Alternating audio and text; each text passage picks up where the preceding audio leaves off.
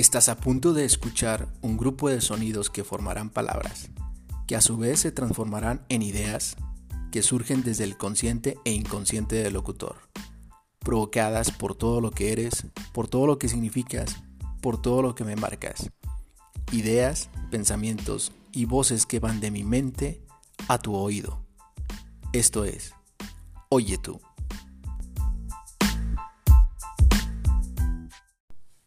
Buenos días, buenas tardes, buenas noches, según corresponda. Bienvenidos a este nuestro episodio número 6 del podcast Oye tú. Hoy vamos a hablar de un tema, eh, pues, no sé, yo cuando estaba desarrollando el, texto para, para, este, para este episodio que estaba investigando, al final terminé chingado ¿Por qué no se me ocurrió a mí? Pero bueno, vamos a hablar de ideas que en algún caso fueron ideas estúpidas, pero que se volvieron millonarias. Así que como vamos a estar hablando de un número de conceptos, el día de hoy no va a haber datos random, porque sería lo mismo hablar de varios puntos y luego hablar de otra lista de datos random. Entonces, aunque no son datos random, sí son algunos puntos e ideas que se han vuelto millonarios. Pues vamos a ver qué te parece esta información. Normalmente en nuestro cerebro del día a día tenemos aproximadamente 60 mil pensamientos. Se nos ocurren 60 mil cosas en nuestro, en nuestro cerebro del, del día a día.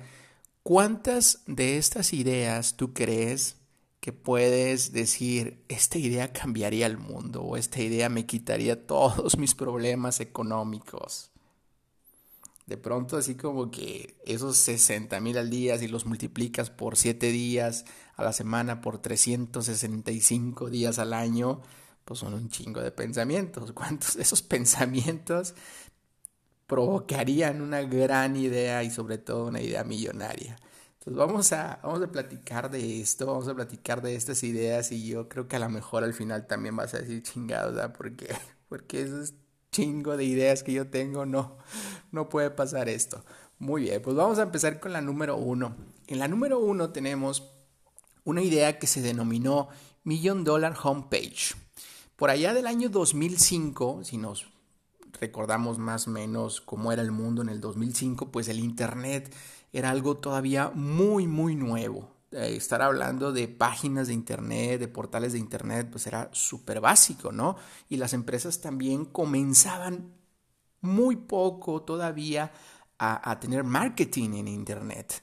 Eh, todavía era súper común la publicidad en revistas, en periódicos, en la sección amarilla, etc. Bueno, pues en Inglaterra hubo un chavo en aquel tiempo, 2005, tenía 21 años, Alex Tew, él em, tuvo la idea de poder crear una página que tuviera una resolución de 100 por 100 píxeles, o de, perdón, de 1000 por 1000 píxeles, que los píxeles pues son estos puntitos de la pantalla, ¿no? Entonces, 1000 por 1000 píxeles es una resolución de, su pantalla de, un millón de píxeles. Entonces él pensó venderle a, las empresas eh, píxeles por un dólar.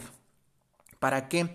Para que pudieran colocar su logo y su publicidad en esa página. O sea, su idea era, voy a vender una pantalla donde tú puedes poner el logo de tu empresa y al darle clic a ese logo, el, usuario eh, lo llevaremos directamente a tu página. Entonces imagínate el logo de McDonald's ahí la persona entraba a esa página, o sea, no tenía que entrar, no tenía que buscar nada, sino simplemente ver esa página donde había muchísimas empresas o las que cupieran, eh, y si le llamaba la atención el logo, le daba clic y lo llevaba a la página de la, de la empresa. Bueno, pues esa idea de vender un píxel por un dólar, a él le, eh, le trajo el vender toda la página, entonces vendió un millón o facturó un millón treinta y siete mil dólares. ¿Por qué esa diferencia? Si decimos que eran un millón de píxeles y el píxel a dólar, lo que pasa que los últimos píxeles, las empresas empezaron a ver que funcionaba y que atraía mucho al mercado esto, y los últimos píxeles fueron no vendidos a dólar, sino que fueron subastados. Entonces, por eso ahí la diferencia. Pero al final de cuentas, la idea de este chavo de vender esta página y poner los logos de las empresas le recaudó un millón treinta y siete mil dólares. Vamos a platicar de la idea número dos. La idea número dos está, eh, es, referente a la historia de las computadoras Dell. Digo, obviamente que conoces la marca Dell de computadoras. Bueno, pues su fundador, Michael Dell, eh, originó esta empresa pensando en que, o tuvo la idea cuando estaba en la universidad, que podía vender computadoras él directamente a los usuarios finales, que esa es una de las grandes características de Dell.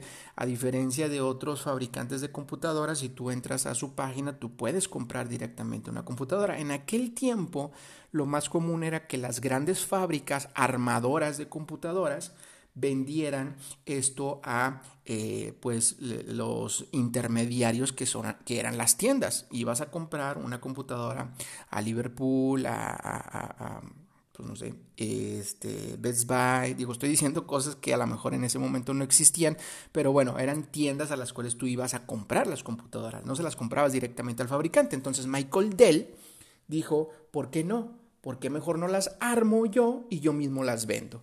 Bueno, pues esa idea, esa simple idea o ese simple cambio le eh, retribuyó que en el primer año de él ser un estudiante de universidad y el decidir poner ese negocio con ese cambio, en un año facturó, en un año vendió 70 millones de dólares. Y la historia, pues ya no la sabemos, que Dell hoy en día es una de las grandes, grandes empresas a nivel mundial de venta de computadoras. En la idea número 3, me da mucha risa decirlo, pero en la, en la, idea número 3 tenemos una aplicación que fue una gran novedad por allá del año 2008. ¿Qué estabas haciendo en el 2008? ¿Qué, qué, comprabas? ¿Qué, ¿Cuál era tu celular? ¿Y cuáles eran las aplicaciones que tú utilizabas? A lo mejor incluso tú compraste esta, esta aplicación. Bueno, en el 2008 eh, hubo una aplicación que en esa Navidad desbarrancó, por así decirlo, se llevó el top de ventas, que era la eFart. Fart en, en, español, pues obviamente que significa pedo. ¿Qué era lo que hacía esta aplicación? Pues muy sencillo, era una aplicación donde tú tenías un botón, le picabas ese botón y se escuchaba. ¿Qué se escuchaba? Pues se escuchaba un pedo. Tú podías programar varios botones con diferentes grabaciones que emulaban este sonido y le podías poner diferentes este, conceptos, ¿no? Entonces ya tenías ahí una colección de pedos en tu, en tu app. Entonces, este, pues era todo lo que hacía. Bueno, pues toda la raza que empezó a descubrir esta aplicación le llamó mucho la atención y para no hacer el cuento largo, los creadores, los creadores de esta aplicación llegaron a ganar 9 mil dólares al día durante esos meses. 9 mil dólares al día. Hasta que muy pronto, después de algunos meses, eh, empezaron a salir otras aplicaciones que hacían exactamente lo mismo. Y bueno, pues ya, ya no, ya no ganaron eso, ¿no? Pero pues imagínate por esta simple aplicación de pedos, 9 mil horas, no, perdón, 9 mil euros al día. ¿Cómo vas viendo la lista de estas ideas millonarias? O sea, a lo que quiero llegar es que, que, que, que, podamos reflexionar cómo algo tan sencillo, cómo algo tan simple ha dejado millones y millones de dólares para sus inventores o para las personas que decidieron hacerlo, ¿no?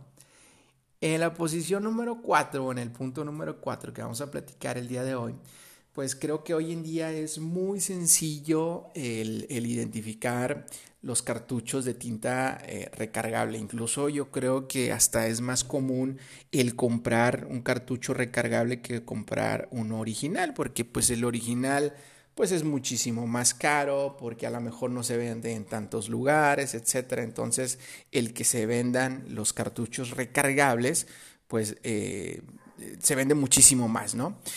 Bueno, pues ¿de dónde surge esta, esta idea? Porque pues originalmente no había cartuchos recargables, tenías que comprar los que se usaban de una sola vez. Está muy curioso porque este invento o esta idea no fue de una empresa tecnológica, sino fue de unos monjes, sí, unos monjes de estos que, que, rezan. Eh, creo que fue en Estados Unidos, donde el padre Bernard McCoy, por allá del 2002, pues fue a comprar un cartucho de tinta para su impresora. Al llegar a la tienda, pregunta que cuánto cuesta ese cartucho de tinta y pues se le hizo muy caro. La verdad es que no sé si lo compró o no lo compró. Yo creo que sí lo compró porque no había otra, otra este, solución. Pero bueno, de ahí se le ocurrió, junto con otros ocho monjes de, de donde vivía, el por qué no crear o por qué no rellenar los cartuchos con tinta que ellos fueran creando. Y bueno, pues empezaron a desarrollar este sistema, empezaron a, ellos a, vender eh, la tinta recargable. El primer año facturaron, lo venía en dólares, pero lo convertí, facturaron algo así como de 43.200 pesos en el 2002. 43.200 pesos no es una cantidad pues que digamos que hace diferencia, pero si hablamos que Tres años después, en el 2005, ellos facturaron la cantidad de 55 millones de pesos. O sea que en cinco años pasaron de no tener nada, de no tener esta idea, a tener o vender 55 millones de pesos. Ahí está el cómo se creó los cartuchos recargables. Bueno, vamos a platicar de la idea o, o del invento, de la situación número 5 en, este podcast, que es una muy sonada quizás, que eh, a lo mejor es algo que ya, ya lo sabías porque pues es mundialmente conocido, pero son estas las, las post-it, ¿no? Las, hojitas.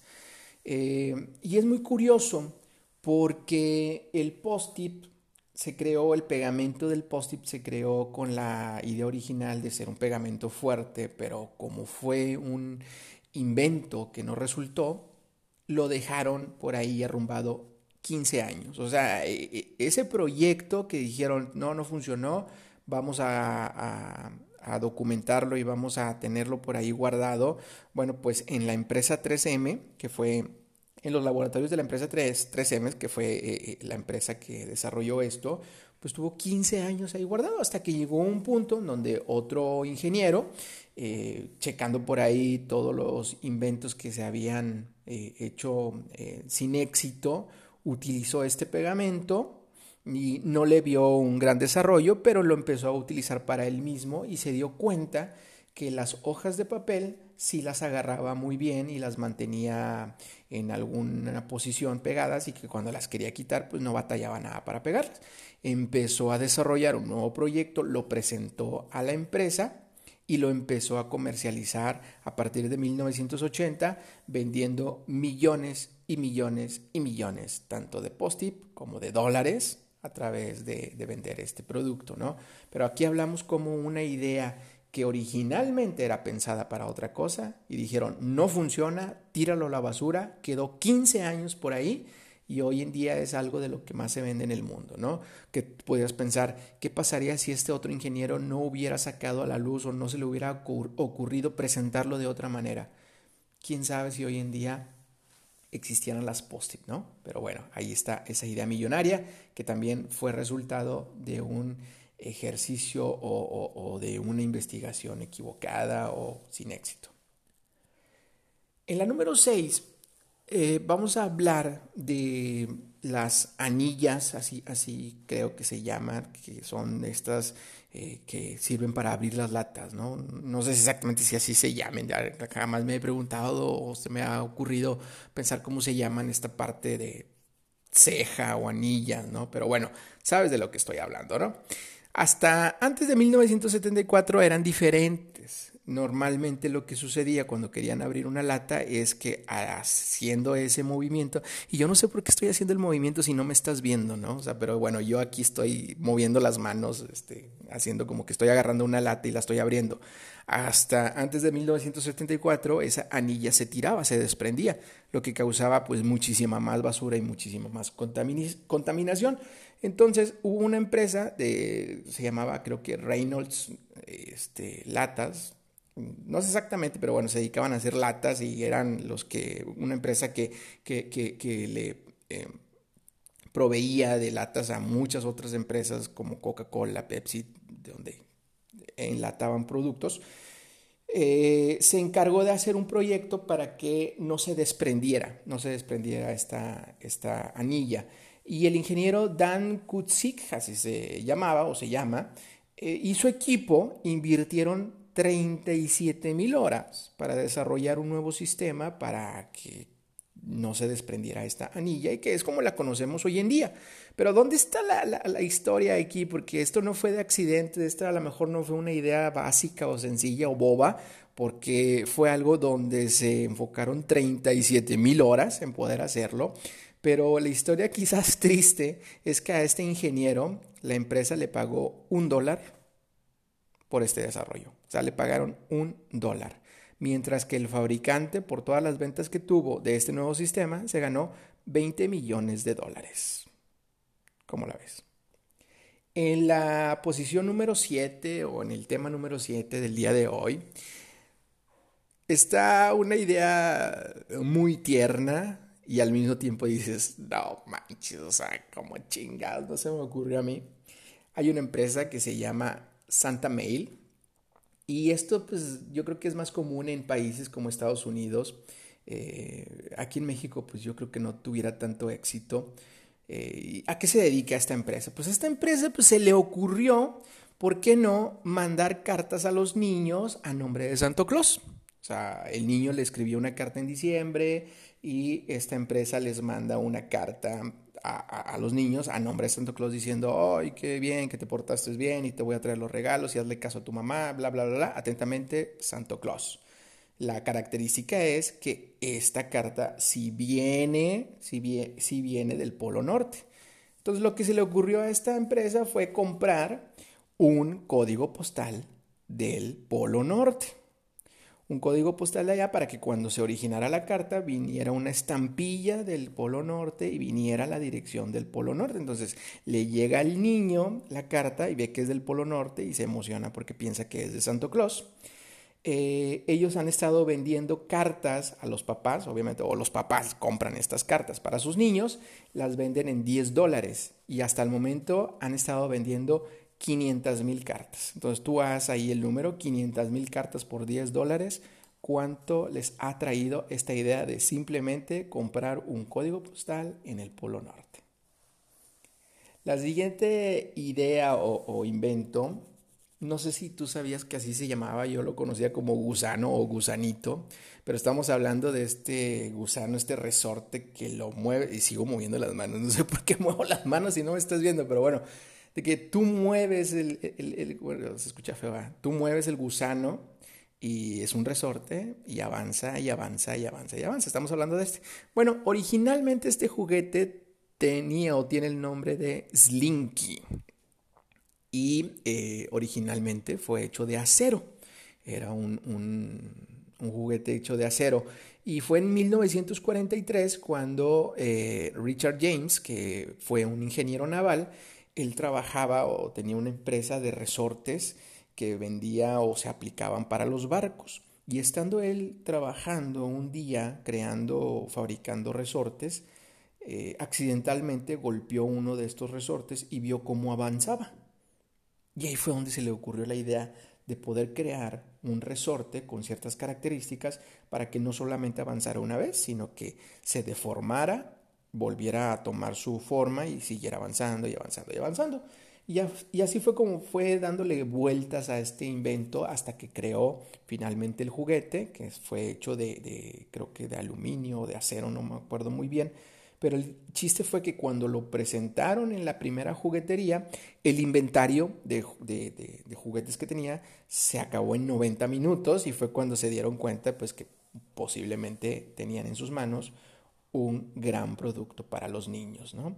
Aunque su idea original fue venderlo a un dólar para que todos los niños, sean ricos, sean pobres, lo pudieran comprar, al final de cuentas, aunque no era su idea volverse millonario, pues se volvió millonario porque eh, alrededor de 60 años su, su, empresa vendió aproximadamente 300 millones de estos juguetes. Y pues fue a través de un accidente. Estando trabajando, golpeó un resorte y ahí fue donde se dio, se dio cuenta, ¿no? Aquí viene yo creo que el más, más, más claro ejemplo que dices, no mames, ¿por qué yo no se me ocurre algo así? Pero bueno, ¿de qué estoy hablando? En el número 9, la verdad es que yo no lo había escuchado y no me había, no me había tocado conocer esta historia. Pero bueno, aquí va, en el número 9 fue que en 1975 a alguien, y ese alguien tenía por nombre Gary Dell, creo que es de Estados Unidos también, pues al vato se le ocurrió vender piedras, así como lo escuchas, piedras, o sea, sin nada, o sea, ni pintadas, nada, nada, piedras, como mascotas. Y él decía que se le ocurrió esto porque estaba harto de escuchar a sus compañeros, a sus amigos, que se quejaban de sus mascotas. Hoy de que hay que limpiarla, hay que sacarla a pasear, hay que llevarla con el veterinario y es muy caro. Entonces él dijo, pues, ¿por qué no tener a una piedra como mascota? Y lo que hizo fue, pues, vender una piedra. La empresa se llamaba eh, The Pit Rock, la mascota de piedra y, la vendía en su cajita, como si fuera un perrito ahí con agujeros, eh, en, una, en una camita así de como de paja. Y ya. Ibas y comprabas una piedra y era tu mascota. Y listo. O sea, tú puedes decir, no manches, o sea, ¿cómo alguien va a comprar esto? Bueno, pues la noticia es que él vendió 15 millones de dólares con esto. O sea, tuvo ventas de 15 millones de dólares por vender piedras. Ahí está el dato. Y vamos con la, con la última, con, con el último punto del día de hoy, de estas ideas estúpidamente millonarias y que digo, ¿por qué no se me ocurrieron a mí? Y en la número 10 tenemos a Smiley. Smiley es el diseño de esta carita feliz que la vemos por todos lados, que la vemos en emoticones, que la vemos en camisas, en botones, que estamos hablando de esta carita amarilla que está sonriendo. Bueno, en algún momento un diseñador creó este diseño para, para, alguien, para una empresa, y lo vendió en 900 pesos. Digo, venía en dólares, pero hice la conversión. En 900 pesos vendió su trabajo. El chiste es que esto jamás lo patentó, pero hubo una empresa donde dijo, ¿por qué no? La empezaron a patentar y ya te has de imaginar a partir de los años 70 que se originó esto, cuántos millones y millones y millones de dólares ha vendido esta empresa por esta carita amarilla, que originalmente a su creador él la vendió en 900 pesos. Yo creo que siempre será bueno evaluar una idea para ver su factibilidad de poder llevarla a cabo y ver si esto te genera algún tipo de negocio, eh, tener un estudio de mercadeo, etcétera, ¿no? Pero también yo creo que es sumamente importante tenerle fe a tu idea, tenerle pasión y ver más allá, desarrollar ese instinto de ver más allá del producto en sí, quién te lo va a comprar y sobre todo también dejar fuera el qué dirán los demás. Si tú quieres lograr una idea, echarle todas las ganas del mundo y soñar, ¿por qué no? Soñar con que se logre esa idea. De lo que hemos platicado ahorita aquí, yo creo que sus, sus en la mayoría de los puntos, yo creo que sus eh, autores, sus, sus inventores, no se detuvieron por, híjole, esto se escucha medio tonto, esto seguramente no va a tener éxito, entonces, ¿como para qué? Yo creo que dijeron, esto va a resultar y sé que va a resultar. Y pues bueno, pues ahí están los resultados de millones y millones de dólares. Y como te decía al principio, me quedo pensando, ¿por qué en mis 60 mil ideas de todos los días, de todo el año, por qué chingado no se me ocurre vender, no sé, si ya vendieron mascotas, piedras de mascotas que podría vender, este, no sé. Voy a agarrar un pedazo de madera para, para venderlo como, como amigo, no sé. Pero bueno, ahí está, a ver qué te pareció esa, el episodio del día de hoy. Por lo mismo de que fueron puntos así muy, muy directos, no hubo eh, la sección de los datos random, pero espero que te haya gustado el haber platicado de estos puntos y bueno, saber qué es lo que te parece, que, que, que te viene a la cabeza cuando escuchas todas estas historias de éxito y todos estos inventos. Muy bien, pues hasta aquí el episodio número 6 de este podcast, Oye tú, y pues nos escuchamos.